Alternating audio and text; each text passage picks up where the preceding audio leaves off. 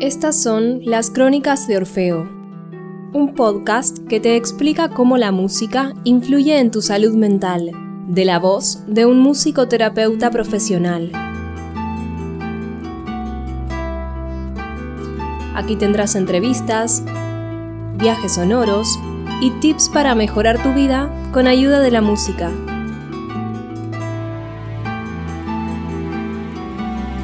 Y con ustedes su anfitrión, Aníbal Pérez.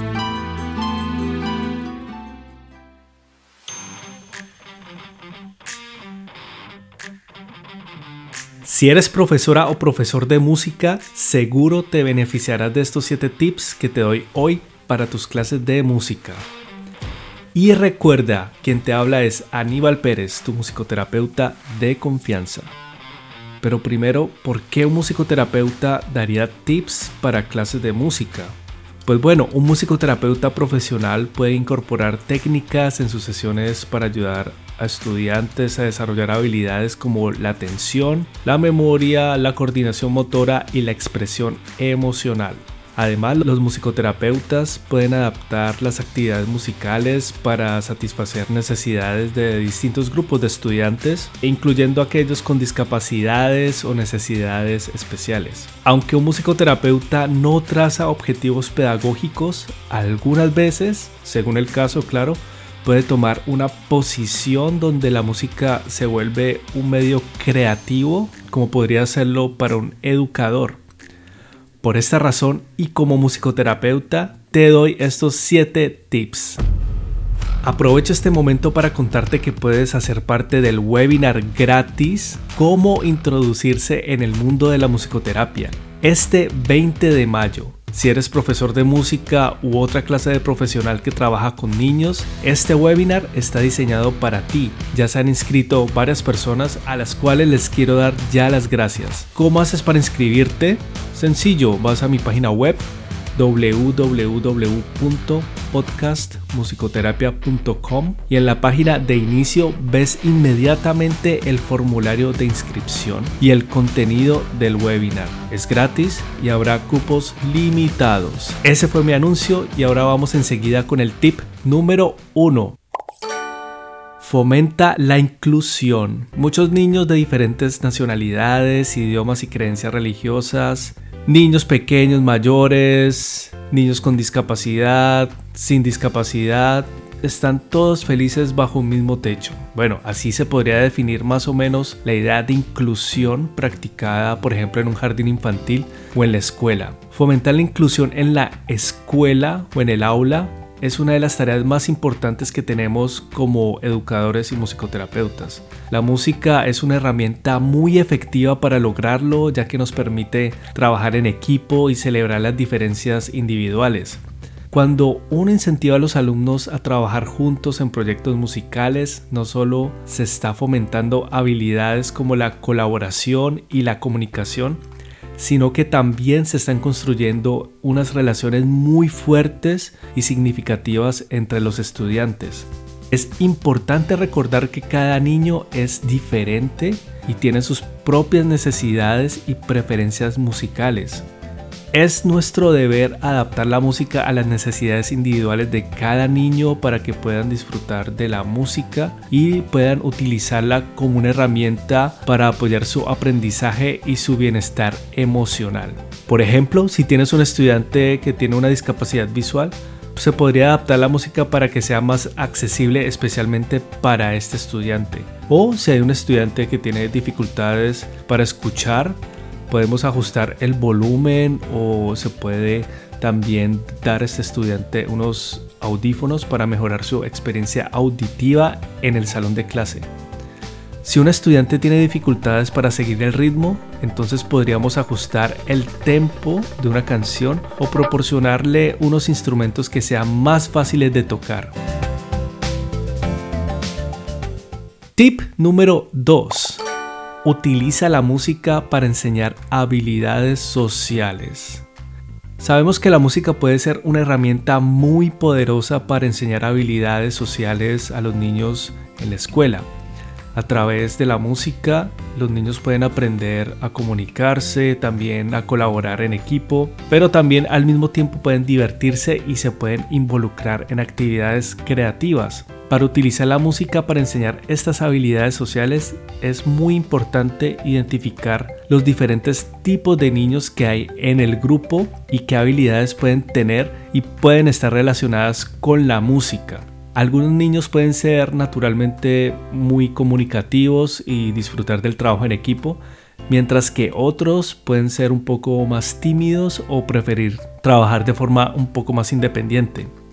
La música puede ayudar a fortalecer las habilidades sociales de todos estos niños. Por ejemplo, se pueden realizar actividades de canto o tocar instrumentos en grupo donde cada niño tenga una parte específica que deba tocar o cantar.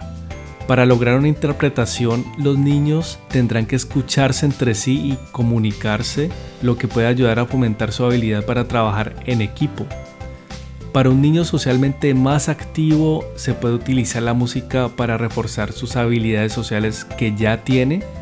Por ejemplo, se puede hacer un proyecto musical en el que los niños tengan que trabajar juntos en la composición de una canción. Esto fomentará su colaboración y comunicación y además les permitirá demostrar su creatividad y habilidades musicales. Tip número 3. Anima a los niños a experimentar con diferentes instrumentos.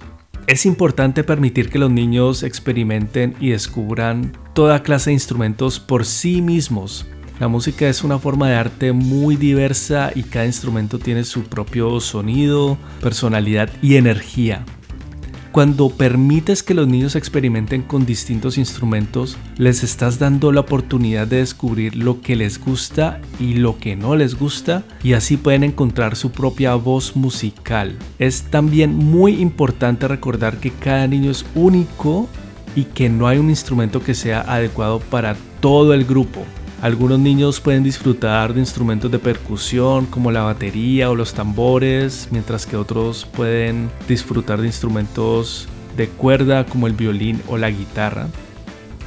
Incluso otros pueden ser más atraídos por instrumentos de viento como el saxofón o la flauta. Cuando animamos a los niños a experimentar con distintos instrumentos, se les está permitiendo desarrollar sus propias preferencias y habilidades. Igualmente pueden estar descubriendo su propia pasión por la música y a la vez desarrollando una nueva habilidad que puede durar toda la vida. Es de notar que no deberíamos imponerle un instrumento musical a un niño ya que esto puede desanimarlo y puede hacer que pierda el interés en la música. En lugar de esto, el docente puede demostrarle una variedad de instrumentos y permitirle explorarlos por sí mismos. Y también se pueden ofrecer las lecciones de prueba para distintos instrumentos para que los niños puedan tener una idea de cómo es tocar cada instrumento antes de decidirse si lo tocan o no.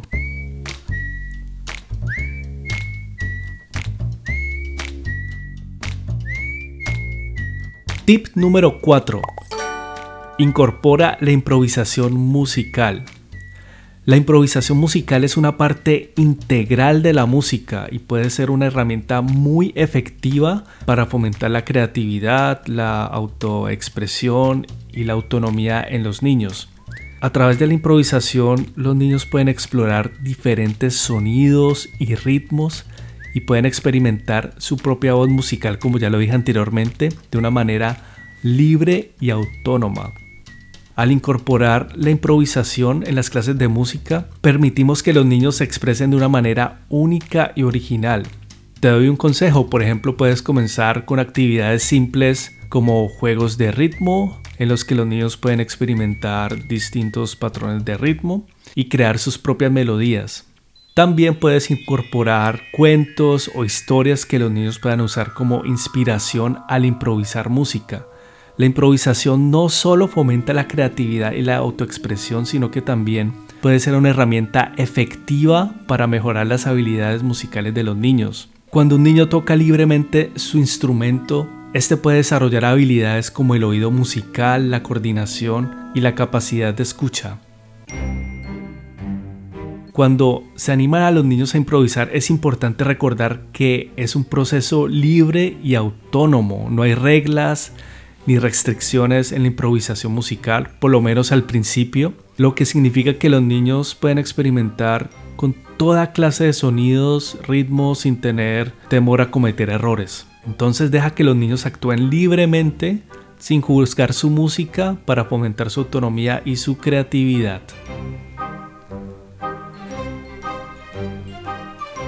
Vamos al tip número 5. Utiliza la música para fomentar la atención y la concentración.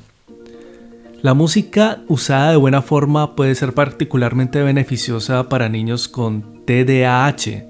Estoy hablando del trastorno por déficit de atención e hiperactividad. Estos niños pueden tener dificultades para mantener la atención en una tarea durante periodos prolongados de tiempo y pueden ser fácilmente distraídos por estímulos externos. La música puede actuar como un estímulo de enfoque, como un rayo láser, ayudando a estos niños a mantener la atención y la concentración en una tarea específica. Cuando creamos un ambiente relajado y tranquilo en el aula a través de la música, los niños pueden sentirse más cómodos y menos ansiosos, lo que los puede ayudar a enfocarse mucho mejor en una tarea, por ejemplo, musical. Es muy importante que no todas las formas de música son adecuadas para fomentar esta atención y concentración. Entonces ten cuidado, por ejemplo, la música con letra algunas veces puede ser distractora para algunos niños, mientras que la música instrumental puede ser algo más efectiva y puede crear un mejor ambiente de enfoque. Los profesores de música pueden utilizar la música de distintas maneras para fomentar la atención y la concentración de los niños con TDAH y no solo esta clase de niños, sino toda clase de niños. Por ejemplo, tú podrías utilizar la música como una herramienta de transición entre actividades. Puedes tocar una canción específica para indicar que se ha terminado una tarea y es hora de comenzar otra actividad. Tip número 6. Adapta la música a las necesidades individuales de cada niño. Cada niño es diferente y tiene sus propias necesidades y preferencias musicales, no olvidemos esto.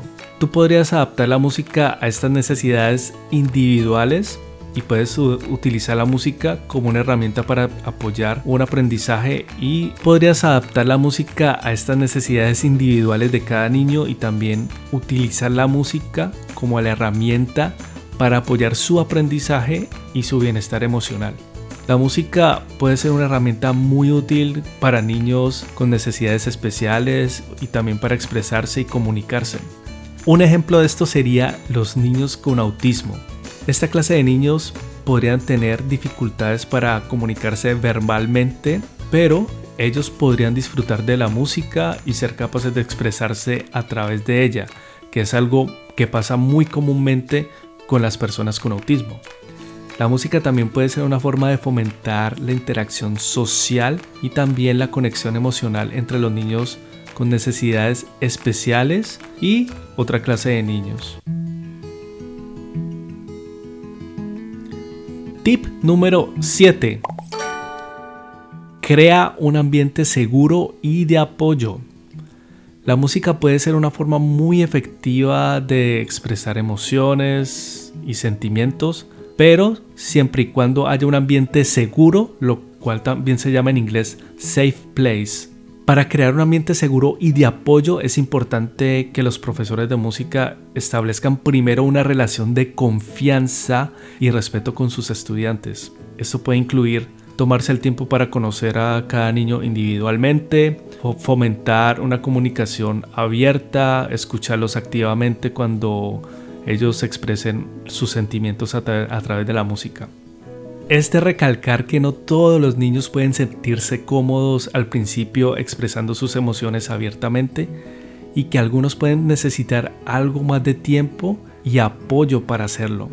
Los profesores de música podrían entonces fomentar un ambiente seguro y de apoyo mediante la creación de actividades y juegos que animen a los niños a expresar sus emociones a través de la música de una manera no amenazante y lúdica al mismo tiempo. Te doy otro ejemplo de esto.